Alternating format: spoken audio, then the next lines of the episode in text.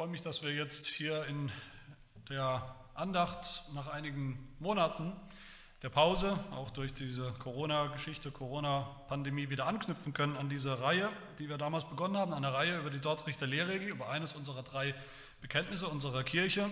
Manche, die das vielleicht noch nicht miterlebt oder gehört haben, fragen sich vielleicht, warum sollte man überhaupt sowas tun? Warum sollte man über ein Bekenntnis predigen? Sollen wir nicht das Wort Gottes predigen? Sollen wir nicht Bibeltexte predigen? Natürlich sind wir der Überzeugung, dass wir das Wort Gottes, dass ich das Wort Gottes predigen muss. Aber was ist eigentlich das Wort Gottes oder was sind eigentlich sogenannte biblische Predigten? Biblisch ist das, was mit dem Wort Gottes übereinstimmt. Und dabei ist es zunächst relativ egal, ob ich mit einem Bibeltext anfange und dann die biblische Lehre daraus ziehe oder ob ich umgekehrt bei einer biblischen Lehre anfange, sozusagen mehr thematisch und dann zeige, wie das im Einklang steht mit dem Wort Gottes. Beides ist legitim, beides ist nötig, auch für uns Christen. Wir brauchen das, dass wir Bibeltexte, biblische Passagen besser verstehen, brauchen wir, aber auch, dass wir die biblische Lehre daraus besser verstehen. Selbst wenn ich einen Text predige, irgendeinen Vers predige, predige ich ihn ja im Einklang mit unserem Bekenntnis, weil wir überzeugt sind, dass das biblisch ist und der Maßstab ist für unsere Lehre. Im Bekenntnis, in unserem Bekenntnis, Bekenntnis einer reformierten Kirche, finden wir eine Zusammenfassung von biblischer Lehre, von dem, was das Wort Gottes eben lehrt und deshalb machen wir das auch. Und weil, dieser, weil der letzte Teil dieser Reihe schon eine Weile zurückliegt, deshalb will ich noch mal kurz erinnern, wo wir hier eigentlich sind in der Lehrregel. Die Lehrregel, was ist das überhaupt? Die ist entstanden als eine Antwort auf bestimmte unbiblische Lehren oder Irrlehren. Im 17. Jahrhundert hat ein gewisser Jakob Arminius, der zunächst mal ein reformierter Pastor war, ursprünglich, in den Niederlanden ganz neue, radikal neue Ansichten vertreten, was das Evangelium sein soll, was das Evangelium angeht. Er und seine Anhänger waren der Meinung, dass es nicht sein kann, dass Gott schon in Ewigkeit auserwählt hat, welche Sünder er retten will und welche er eben übergeht. Arminius und, und die, seine Nachfolger waren der Meinung, dass Jesu Tod am Kreuz zwar möglich gemacht hat, potenziell möglich gemacht hat, dass alle Menschen gerettet werden können, aber dass am Kreuz und durch das Kreuz an sich niemand tatsächlich gerettet worden ist. Er war der Meinung, dass wir als Sünder immer noch viel können, dass wir immer noch in der Lage sind, aus freiem Willen anzufangen zu glauben. Deshalb ist Gottes Gnade auch keine, keine Kraft, die in uns wirkt, sondern die uns verändert, sondern lediglich Gottes Angebot. Gottes Gnade ist Gottes Angebot, ist Gottes Rat, Ratschlag. Und er war letztlich der Überzeugung, dass es von uns abhängt, ob wir dann bei diesem Glauben, den wir bekommen haben, auch bleiben.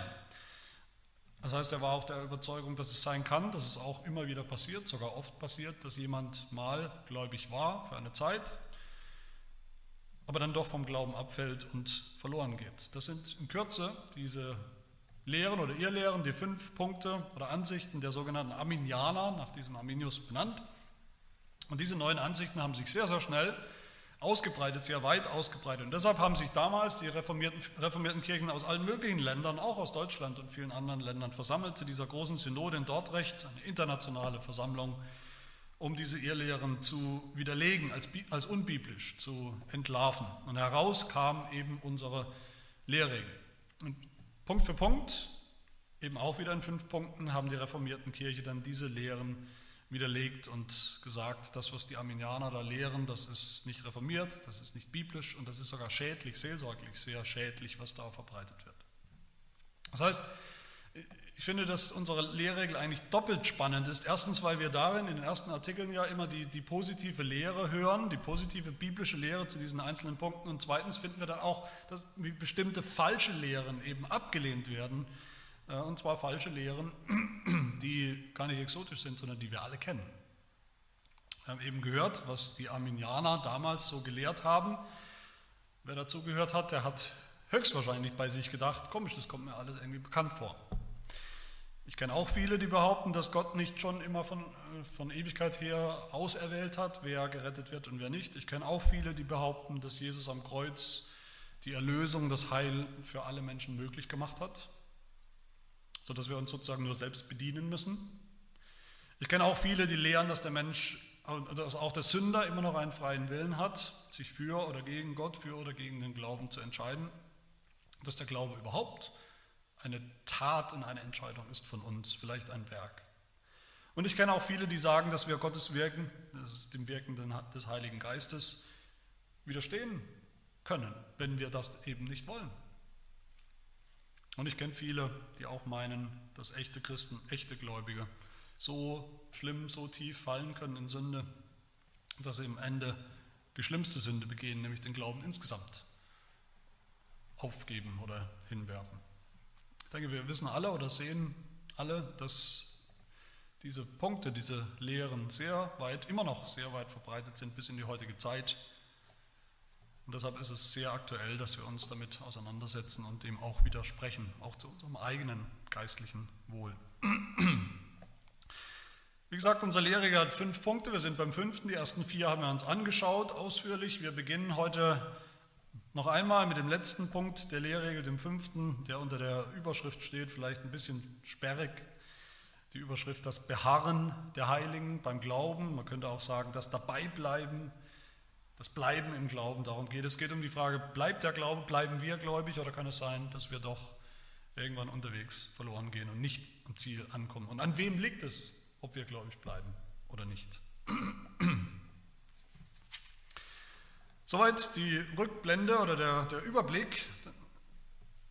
Dann steigen wir ein mit diesen drei Artikelchen und wir sehen gleich am Anfang von diesem fünften Punkt ein Problem. Ein Problem, auf das uns die Bibel hinweist, ein seelsorgliches Problem, ein Lebensproblem auch, das alle Christen kennen, ohne Ausnahme. Wer dieses Problem nicht kennt, der ist kein Christ, das kann ich mit absoluter Sicherheit sagen. Nämlich das Problem, wenn wir einmal gläubig geworden sind, wiedergeboren, neue Menschen geworden sind, Christen, die jetzt von sich sagen, dass wir an Jesus glauben, dann merken wir doch alle, mehr oder weniger schnell, dass das eben nicht bedeutet, es läuft alles immer glatt und makellos und fehlerlos. Es gibt keine Probleme mehr, keine Versuchungen mehr, keine Sünden mehr.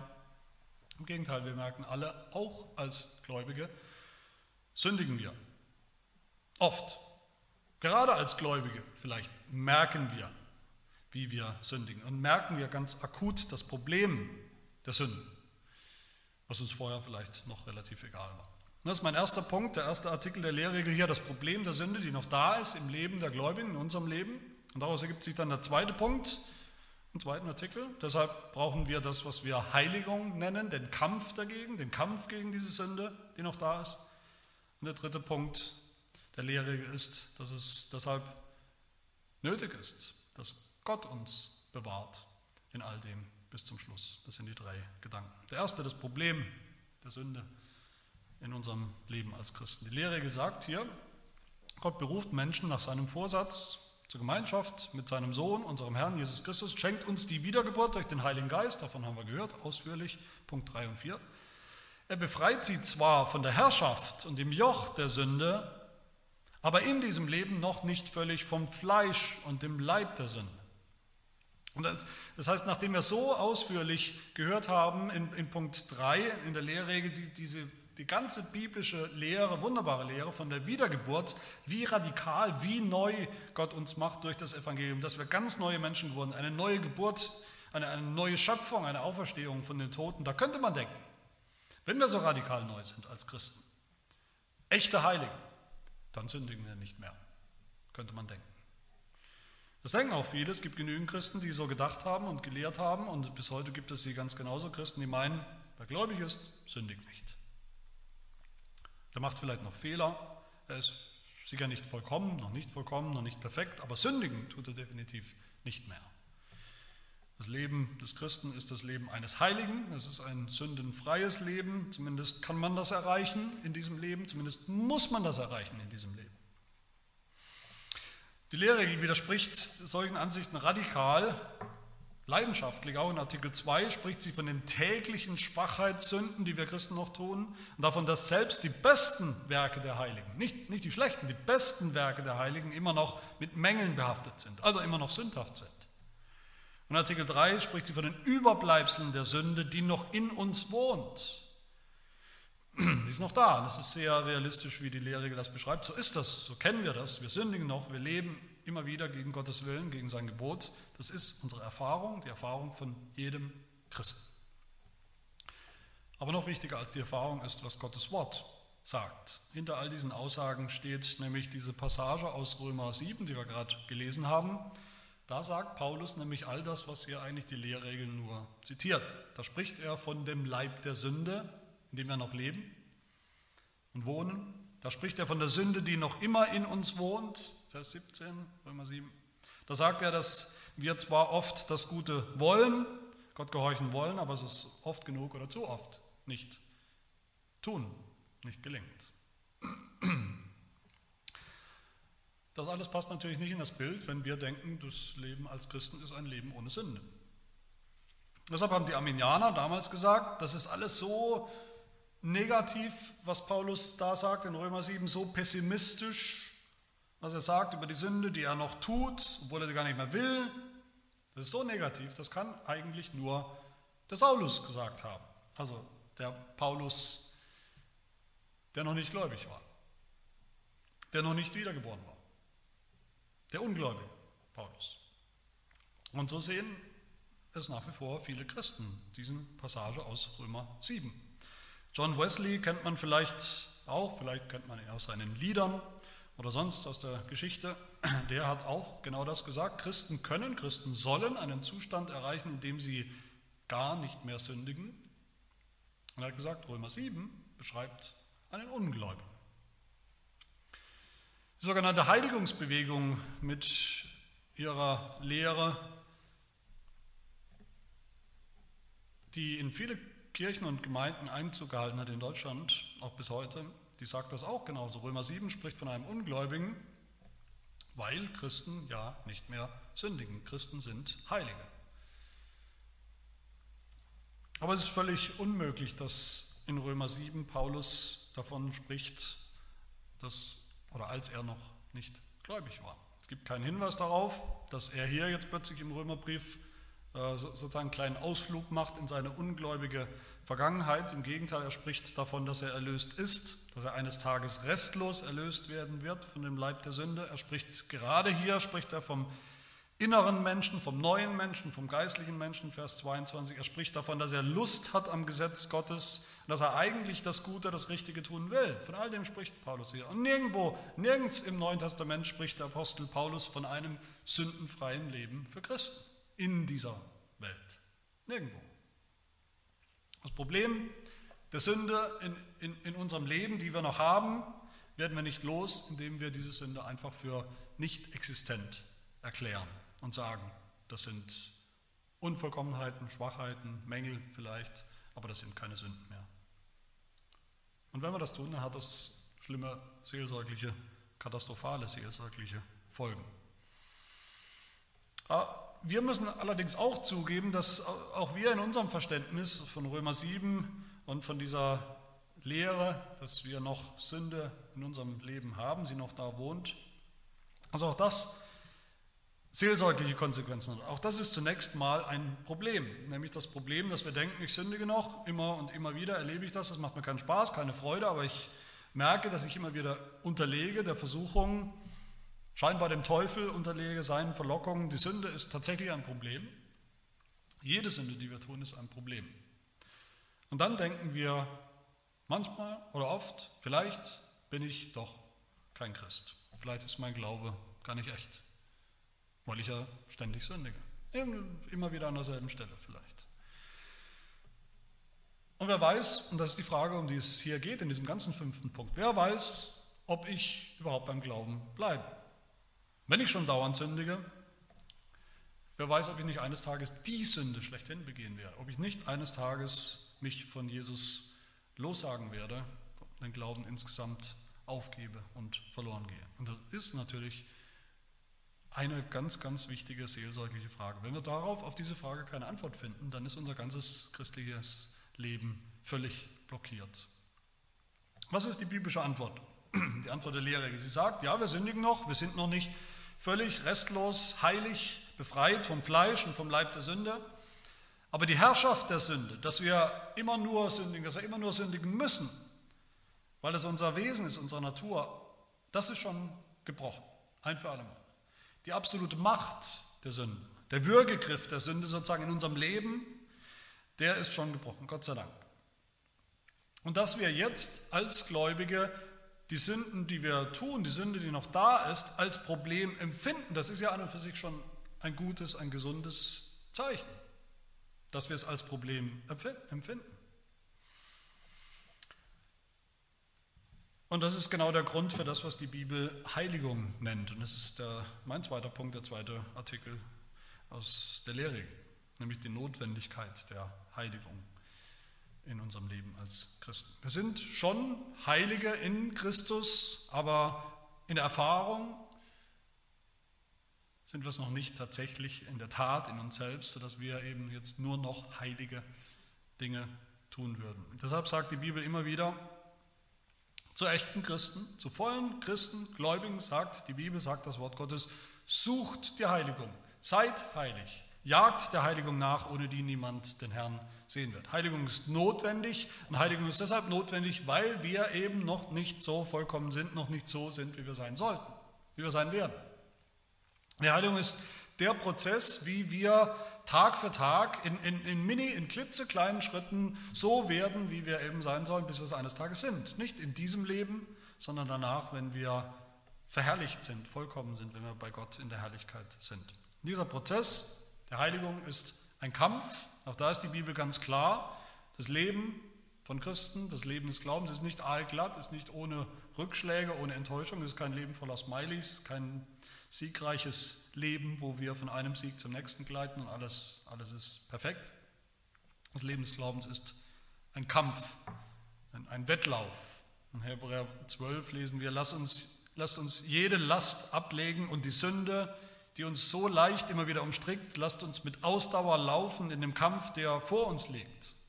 Das ist die realistische Beschreibung der Heiligung. Heiligung ist die Kampfansage, ist die, die Kriegserklärung an die Sünde, die eben noch in uns wohnt, die wir noch tun, obwohl wir sie, zumindest in unseren geistlich wachen Momenten, eigentlich nicht mehr tun wollen. Charles Spurgeon hat mal gesagt, das Leben als Christ ist wie das Leben eines Schiffbrüchigen, der sich, das Schiff ist kaputt gegangen und er rettet sich auf ein paar Holzplanken. Holz geht nicht unter, Ganz sicher nicht. Also er ist eigentlich sicher. Der Christ geht nicht unter, bis er gerettet wird, ans Ufer geschwemmt wird. Aber Spurgeon hat gesagt, er wird unterwegs immer und immer wieder nass. Er kämpft, er kämpft gegen die Hitze der Sonne und mit vielen anderen Herausforderungen, bis er dann endlich ans Land kommt. Sicher ja, aber doch mit vielen Herausforderungen. Noch wachen wir jeden Morgen auf und merken vielleicht nach fünf Sekunden, dass wir irgendwie doch sündigen wollen obwohl wir es auch nicht wollen. Und immer wieder müssen wir kämpfen, jeden Tag müssen wir kämpfen, dass wir es nicht tun. Und wie tun wir das? Wie funktioniert Heiligung? Die Lehre gesagt in Artikel 2, dass das so ist, dass wir noch sündigen, das gibt uns ständig Grund, uns vor Gott zu demütigen und zum gekreuzigten Christus zu fliehen. Deshalb töten wir die Heiligen, das Fleisch mehr und mehr durch den Geist des Gebets und die heilige Ausübung der Frömmigkeit. Das, wie tun wir das? Das erste ist Demut dass wir anerkennen überhaupt mal, dass wir so sind, dass wir noch sündigen, dass wir diese Sünden dann einzeln auch demütig bekennen, bekennen, bedauern, dass wir noch nicht so sind, wie wir sein sollten und dass wir Hilfe brauchen, Gottes Hilfe brauchen. Das Zweite ist, dass wir zu dem gekreuzigten Christus fliehen. Das heißt, dass wir nicht nur einmal am Anfang unseres Glaubens sozusagen entscheidend einmal zu Christus zum Kreuz fliehen, sondern dass wir es jeden Tag neu tun. Für alle konkreten einzelnen Sünden, die eben noch in uns sind und die wir noch begehen und uns so flüchten zum gekreuzigten Christus, dass wir wissen, auch diese Sünden von heute oder von morgen sind schon vergeben durch Christus am Kreuz. Und dann gehen wir hin, sagt die Lehrregel, sagt die Bibel, und wir tun was? Wir töten. Wir töten das Fleisch, sagt die Lehrregel, den fleischlichen Impuls in uns, immer wieder was tun zu wollen, wovon wir genau wissen, dass es Sünde ist, dass es gegen Gottes Willen geht. Wir töten die Versuchungen, die Lügen der Welt und des Teufels, das müssen wir immer und immer wieder tun. Paulus sagt in Kolosser 3, Tötet daher eure Glieder, die auf Erden sind, Unzucht, Unreinheit, Leidenschaft, böse Lust, die Habsucht, die Götzendienst ist, legt das alles ab, Zorn, Wut, Bosheit, Lästerung, hässliche Redensarten aus eurem Mund. Dann sagt er weiter, ihr habt schon den alten Menschen ausgezogen mit seinen Handlungen und den neuen angezogen, der erneuert wird. Jetzt tötet, tötet die Sünde, lasst sie nicht geschehen, lasst sie nicht durchgehen, akzeptiert sie nicht, nehmt den Kampf auf, seid unbarmherzig mit der Sünde, tötet den alten Menschen, bis er ganz ausgerottet ist. Und wie?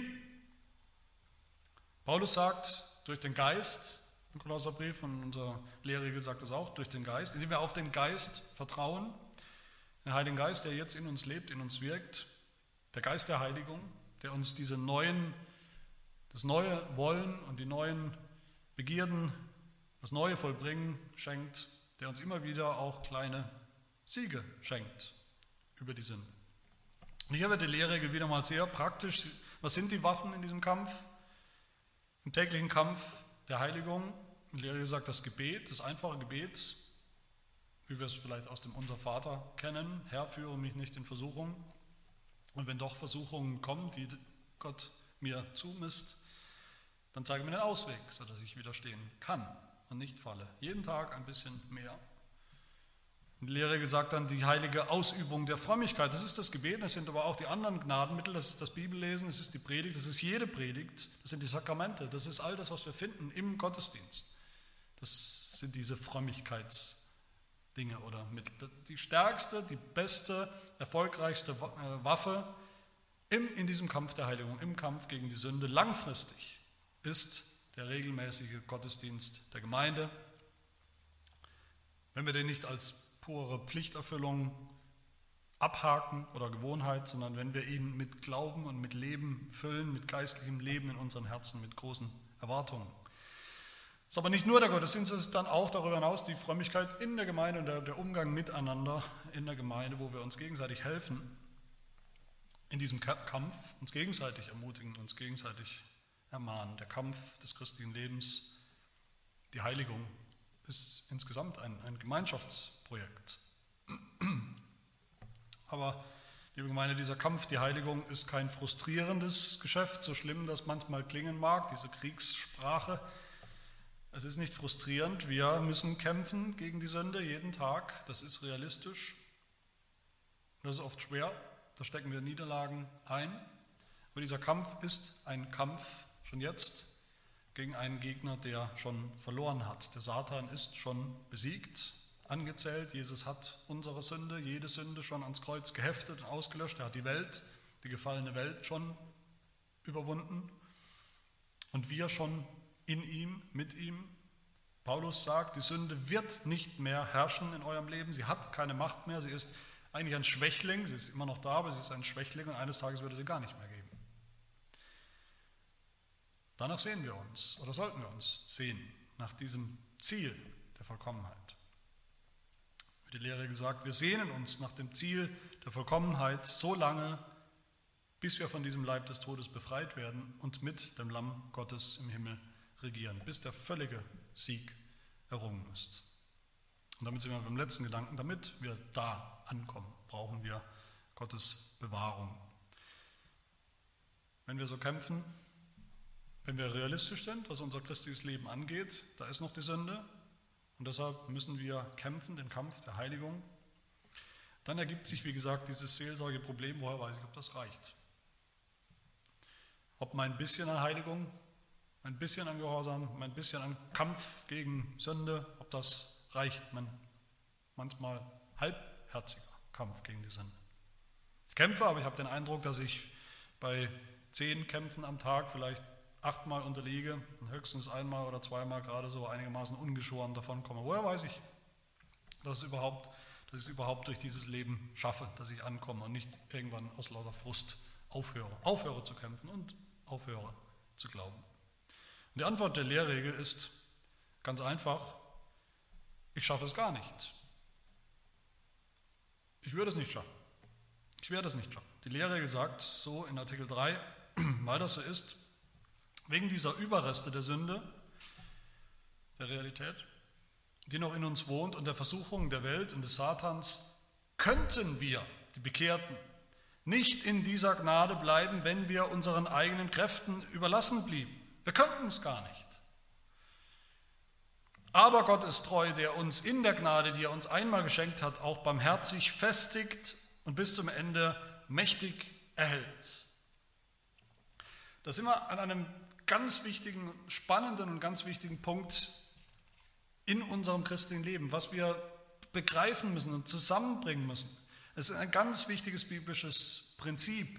Das, sind eigentlich, das ist eigentlich eine Zwillingslehre oder das sind zwei Zwillingslehren. Ja, wir müssen beharren im Glauben, wir müssen dabei bleiben, wir müssen glauben, jeden Tag neu glauben und vertrauen auf Jesus Christus, auf das Evangelium. Wir müssen kämpfen täglich, wir haben genug zu tun, was wir wirklich selbst tun sollen und müssen, aber in all dem ist Gott treu, in all dem bewahrt uns Gott. Er bewahrt, er erhält uns mächtig, allmächtig, sagt die Lehrregel im Glauben. Ja, die Heiligung ist notwendig für uns, wir müssen sie tun und suchen, weil wir noch nicht so sind, wie wir sein sollen. Sie ist unsere Aufgabe. Aber Gott wird uns bewahren in all dem. Er wird dafür sorgen, dass wir eines Tages geheiligt sind, so sind, wie wir sein sollen. Heiligung ist auch Gottes Zusage, auch sein Versprechen. Er wird es zu Ende bringen. Ja, wir müssen unsere Pflicht tun, unsere Frömmigkeit ausüben, Gebet, am Gottesdienst teilnehmen, auf die Predigten hören, aufmerksam sie umsetzen in unserem Leben. Das ist unsere Pflicht, das, was wir zu tun haben. Aber Gott ist es, der all das gebraucht, der es uns geschenkt hat und der es alles gebraucht, um uns bei der Stange zu halten, geistlich, beim Glauben. Unser Ausharren auf der einen Seite, dass wir unsere Pflicht tun, dabei bleiben und Gottes Bewahrung auf der anderen Seite, das ist überhaupt kein Widerspruch, im Gegenteil, das ist auch kein Entweder-Oder. Es gehört beides zusammen. Gott bewahrt uns, wenn wir beharren und wir beharren im Glauben, weil Gott uns bewahrt. Wir sollen nicht und wollen nicht trennen, was Gott zusammengefügt hat. Meine Lieben, das ist unsere Zuversicht. Wir sollen nicht und brauchen nicht auf uns selbst zu schauen, unsere Kraft, auch nicht auf unsere täglichen Niederlagen und dann daran messen, wie schlimm es eigentlich um uns steht. Wir schauen jeden Tag darauf, dass Gott treu ist. Lass uns auf seine Zusagen, auf seine Versprechen schauen. Das Versprechen, dass er, der ja das Werk bei uns angefangen hat, schon in der Ewigkeit und dann in der Zeit, das Werk der Erlösung, dass er es auch beenden wird eines Tages, vollenden wird, wenn wir ankommen bei ihm. Das ist unsere Gewissheit. Heilsgewissheit finden wir nicht bei uns selbst, aufgrund dessen, was wir tun, was in uns passiert, sondern bei Gott im Evangelium, im ganzen Evangelium von Anfang bis zum Ende, in seiner Gnade, in der er alles angefangen hat und in der er alles vollenden wird. Wie die Lehre zum Schluss so ermutigend sagt, finde ich, Gott ist treu, der uns in der Gnade, die er uns einmal geschenkt hat, auch barmherzig festigt und bis zum Ende mächtig erhält. Das ist sein Plan, den er schon vor Grundlegung der Welt, wie wir gesehen haben, in der Erwählung schon gefasst hat, den er auch souverän durchführt in unserem Leben heute und auch bis zum Ende. Gnade von Anfang bis zum Ende, von Ewigkeit zu Ewigkeit. Amen. Lass uns beten und dem Herrn danken. Wir danken Herr für deine absolut treue für deine unverbündliche, unverbrüchliche Bundestreue. Wir sind noch nicht so, wie wir sein sollten und das erkennen wir selbst immer wieder neu, wenn wir uns den Maßstab deines Willens, deines Wortes, deines Gesetzes vorhalten. Das tut uns leid, es belastet uns und frustriert uns oft. Und doch dürfen wir uns klammern an deine Zusagen und dein Versprechen, dass du uns selbst veränderst und heiligst mitten in unserem täglichen Kampf der Heiligung er hilft, dass wir niemals aufgeben in diesem Kampf, sondern jeden Tag neu kämpfen mit den Waffen, die du uns gegeben hast. Und in voller Zuversicht, dass wir den Sieg davontragen werden, weil wir ihn schon haben in Jesus Christus. Er hat überwunden. Hilft, dass wir auch eines Tages das Ziel erreichen, ohne Sünde zu sein, nach diesem Leben, heilig durch und durch, wie wir das uns hier gar nicht vorstellen können. Wenn wir dich sehen, wie du bist, nämlich heilig durch und durch sodass wir dann wirklich wunderbare, ungetrübte Gemeinschaft mit dir haben werden, als erlöste Menschen, von Sünde befreite Menschen, durch Jesus Christus, unseren Herrn. Amen.